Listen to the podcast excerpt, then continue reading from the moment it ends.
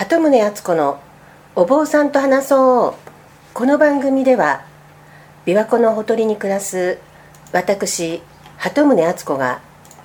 比叡山延暦寺一山地福院のご住職に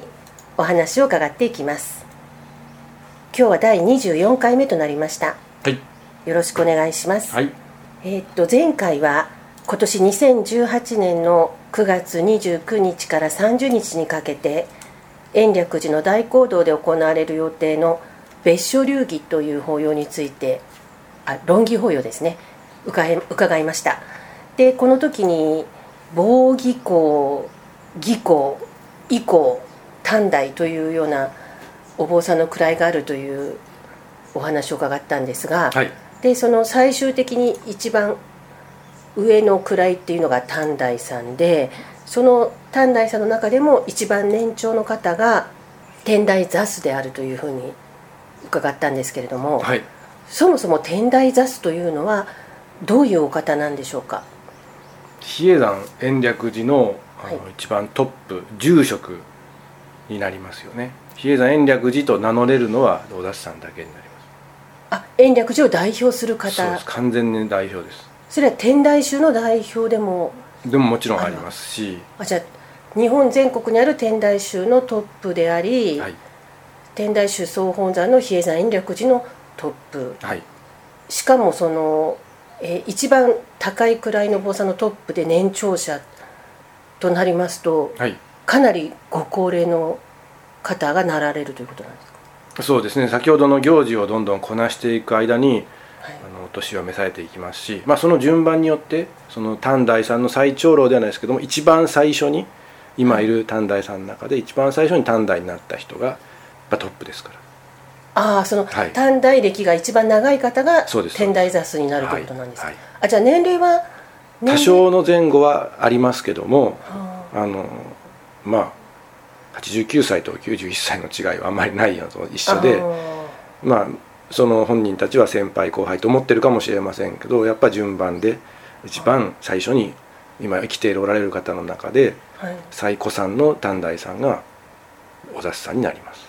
で短大さんというのは定員数があるわけではないんですか？ないです。あでも大体何名ぐらい通常いらっしゃるんですか？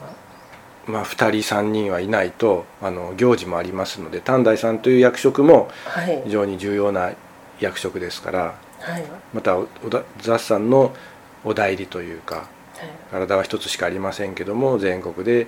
来ていただきたい行事とかがありましたら短大さんでもそれらの行事に出ることはありますね。じゃあ結構お忙しいわけです。忙しいですね。でご高齢ではい。全国あちこち行かれることもあるわけですよね。もちろんそうです。大体通常何歳ぐらい90代ぐらいの方がほぼそうなりますね。それは一度なられるともうお亡くなりになるまでずっとお雑さんでいらっしゃるんですか？まあ、あの譲った方もおられますけどね。生前にもう退位されて、ああまあ、今の天皇陛下と同じような感じですけどね。ああそれはご本人の意思で、はい。ああなるほど。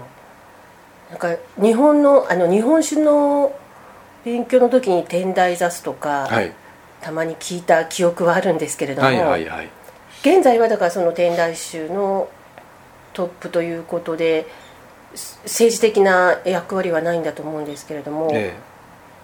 日本の歴史の中では結構天台座主であの有名な方重要な政治的にも重要なことをされた方とかいらっしゃるんですまあ、一番重要あの有名な方はあの慈円さんですかね。慈悲の字に丸いという円をかけた慈円さんですね、その方は歴史書も書かれてますし愚官書という。えいつの時代で？すか平安時代から鎌倉時代にかけての天台宗のお坊さんで非常に有名歴史上は有名ですね。じゃあその初代の小沢さんっていうのは最澄さんになるわけですか？で最澄さんは雑ではないんですよ。あ天台宗を日本で開いたけれども、はい。座主という地位ができたのはその後なんですか？その次の方が初代の雑になります。えじゃあ最澄さんはどういう位置づけになるんですか？五階祖という。そうですね。宗祖ですね。宗祖、はい。あ日本天台宗の元を作られた方ということでね、じゃあその斎藤さんの次の方が初代で、はい。現在は何代の天台座数になるんでしょうか？257代目ですね。ああもうそんなになるんです、はい。じゃあそれずっと絶えることなくっていうかずっと天台座師という方はいらしたわけですね。はい。第3代目のはい。自覚大師円仁さんは中国へ渡っていてはい。どうしてもこの方を座主にしたい歴史上のことがあったそうで、円仁さんをはい。座主に円仁さんの帰国の前におお座主さんがいなかった時期があります。その時が唯一天台宗に座主がいなかったという時期がまあまあはるか昔ですけれども1,000年以上前ですけれども円仁さんを待って座主にした第3代目にして、えーそういうことがあったということはあの歴史上知られてます。へえあじゃあもし帰ってきてなかったらとんでもないことに。そうですね。あの、まあ、しかるべき方法で、まあ、ざお雑さんを作り出すかまたお雑という職ももうそれでなくなってたかもしれませんし、まあ、歴史上の不思議なところですよね。今まで続いてきたというのもね。あじゃあ円仁さんというのはすごく重要なあものすごく重要な方です。ねはい。じゃあ今現在の天台座数お座さんをあの一般人である私たちがお目にかかる機会っていうのはそうですね。あの以前総栄光の時にお8出ましに、はい、なることもありお盆お彼岸のねあ総栄光の時は、お田様の体調がよろしければあるいは用事がなければ、ええ。あの海外へ行っているとかがなければしていただけますし毎月15日も一応阿弥陀堂の方ではい。お田さんをお同士に総栄光していただくというのが霊月法要っていうんですけどもね、はい。その案内が阿弥陀堂にお祭りしてある人には届きます。あー。え滋賀県にいるとあの毎年12月1日に坂本で托発されるっていうニュースがローカルニュースで出てくるんですけどはい。その時にいつも天台雑数お雑さんが托発されてる姿をニュースで見お見受けしたんですけれども、はいはい。それ毎年お雑さんがはい。お出ましになるわけですね、はい、だからその雲の上の人ではなくてもちろん皆様の前にちゃんと出てはい。あの天台宗のトップですからはい。天台宗はこういう活動をしていますということを先頭に立って今はしてもらってますね。高齢でもかなり肉体的にもお元気でないと務まらないお役目ですよね。あの寝たきりではもう絶対できませんしお雑さんのすることが天台宗を代表してますので、はい。まあ、あのちょっと専門的になりますけれどもお雑さんの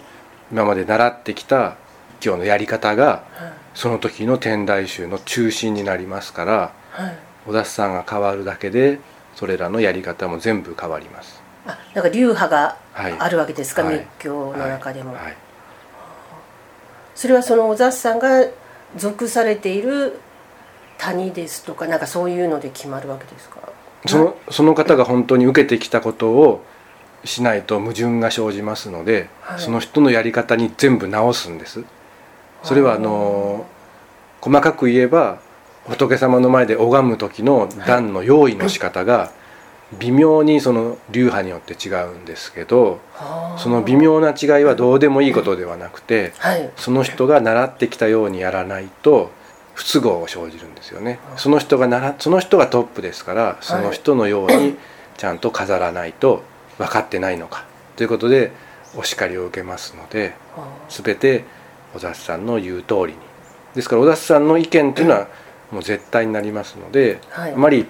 あの大きな判断に加わっていただきますと誰も覆せませんので、はい。あくまでもそのシンボル的な象徴として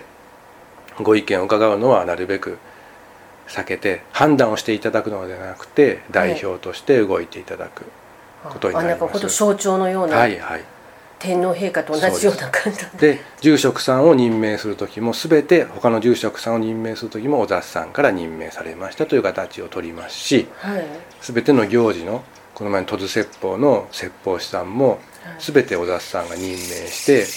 ちゃんと5日間したという証明書もお雑さんの名前で出されます。では実際にそういう判断を下される方っていうのはどなたになるんですか？それは延暦寺の執行部といいまして延暦寺内閣のようなものはいがあるわけあですか、の代表役員がちゃんと登記上おりまして、はい。はい、それが司行という役の方が、あのあ司教ってあの執行って書く、はい、で読み方が司教、はい、執行役員のあの執行っていう同じ字で司行と読むんですね、はい、そうなんです、その方が実質のトップ。ですがまあまあ、小雑さんに逆らうわけではないですけども小雑さんの実務といいますか、えー、はい。そして対外的なことの、まあ、レベルで言えば小田さんではないですけれども実質内閣総理大臣みたいなものでしょうか、はい、えー、そういう感じで、えー、動いてますね。でその下に、まあ、閣僚のような方々がいらっしゃるわけですか？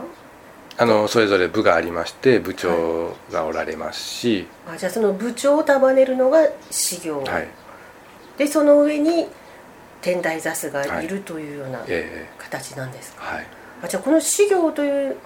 ポジションはどうやって選ばれるんですか？始業は一参住職での選挙になりますね。あまさになんか国会のような感じなんですね。はい。それは、えー、一参住職っていうのはどれぐらいいらっしゃるんですか？今で60人を前後してるぐらいですね。じゃああの自民党総裁選みたいな感じで派閥に分かれてとかそそんなのがあるんですか？大昔はあったかもしれませんけども今はほとんどないですね。ただ普通に自由選挙普通に選挙して任期が決まっているわけですね、えーじゃあじゃあそういう昔からそういう組織で。いや修行制度ができたのは明治維新の頃ではないかなとも言われてますけど。ああそう、はいえゃあその修行クラスになるともうちょっと年代が若くなるということですか？まあ若くなるといっても、まあ、70歳の人でもされたり部長をされますので、えー。はい、まあ、普通の組織よりはちょっと高齢な執行部なんじゃないかなと思いますね。でもそれはあの仏教に関してというか天台宗法華経とかに関してかなり勉強しされてる方々ということになるわけですがその天台座数短大さんになるにはその法華経のこととかを一番勉強してなければいけないわけですよね。えー、でその修行クラスの方々ももちろんそういう皆さん同じような勉強をされてその上の位に行かれるわけですか？学歴で選ばれてるわけではないので、はい、それなりの法要にはたくさん出資していきますので、はい、日産の住職としては法華経のことはかなり理解しているとは思うんですけれども、はい、それで博士号を持っているとかそういうことではないです。あでもそのお寺の中で、重要な法要にたくさん出てますので、経験をかなり積んでいらっしゃる方々なんですよね、はい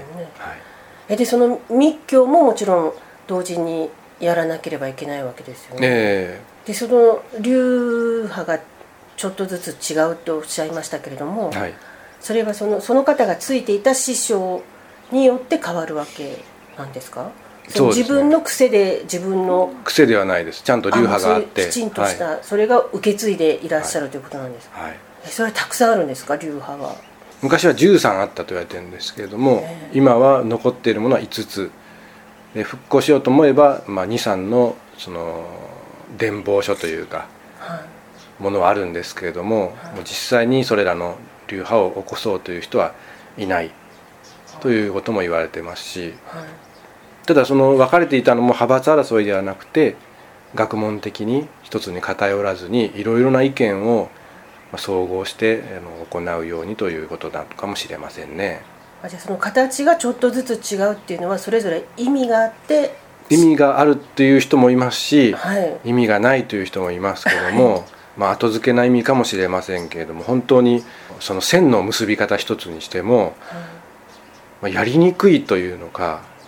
やりにくいわざわざやりにくい方法をするのと非常にやりやすい方法をするのとあってですね、まあ、合理的な面から言えばやりやすいものがいいのかもしれませんけれどもわざとやりにくいことをするというのは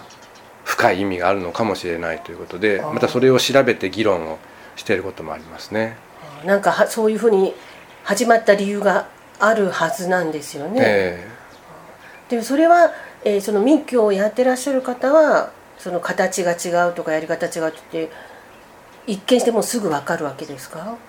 でも気をつけてないと、はい。あの違うやり方でやってしまうこともあるのではい。いやそうではないよということでやっぱり上の方からいろいろ教えてもらってですね、はい。まあ、あまり密教のことですので具体的には言えないんですけどあ例えて言うならば例えば西洋料理と和食では器を持つのか持たないのか。はい。西洋料あの料理でお皿を持ったら失礼ですよね。いやー。はい逆に和食では器を持たないとはい。あの非常に不作法だと。はい。じゃあその根拠は何だと言われたらまた答えに詰まってしまいますたけども。だそうやってきたからとうんしか言えないです、でやっぱお皿を持ち上げたらなんて下品なんだろうという感じになるじゃないですか、はい。なぜ下品なのかという本質までは分からないけどそういうものだと、あうん、作法っていうのはそういうことなんじゃないですかね。ーあでもじゃあ一般の私たちはその密教の手法とかはつぶさに見ることはふ通常できないんですよね。まあ、真横についていない限りほどほぼ見えませんので何をしているのかなということになるかと思いあますけどね。ちょっと離れて後ろから、え後ろ姿を見ているだけなんで手元で何されてるかっていうのは私たちは普通ははい。見えないんですね、ただ分かっているものが見るとあ今この順番でこれをやってるんだけどあやっぱり流派によってこう違うんだなっていうことも黙って見てればまたそれが勉強になりますし、はいあ流お互いに教え合うっていうこともなかなかないんですけれどもまあ行事の手伝いに行けばやっている人の横で見ることができるのでぼっとしてなければあすごい勉強になりますね。じゃあおお雑さんが変わるたびに新たな流派の違いをちょっと見れたりですまあ、そういうようにあの先輩から逆にはい。この人は何々流だからこういうところに気をつけるようにということを教わったり、まあ、同じ流派の方が続けばわからないわけですよね。ああ変わ逆に、はい。ただその確認的に何々流だから今まで通りでいいよと。あそういうところも心得てないとさっぱり訳が分からなくなりますんでーはい密教の方ではでもあまり公っていうか表表立ってお話ししするべきものではないんですか？まあ書籍は出てますのであの調べようと思えばあの調べれるんですけれども本質的なことは一切文章になってないんですよね。やっぱそれは口伝というか人と人でこういうことをやるということを聞きますので密教書というのは本当に概要は書いてあるんですけどはい。本質的なところはうまくぼぼやかして書いてあるのでやっはいぱり人につかないとわからないところはありますよね。じゃあ次回はぜひあの密教関係の行事についてもはい伺いたいと思いますが、はい、はい、今日はちょっと時間になってしまいましたので、はい、これで終わりにいたします。はい、ありがとうございました。はい、ありがとうございました。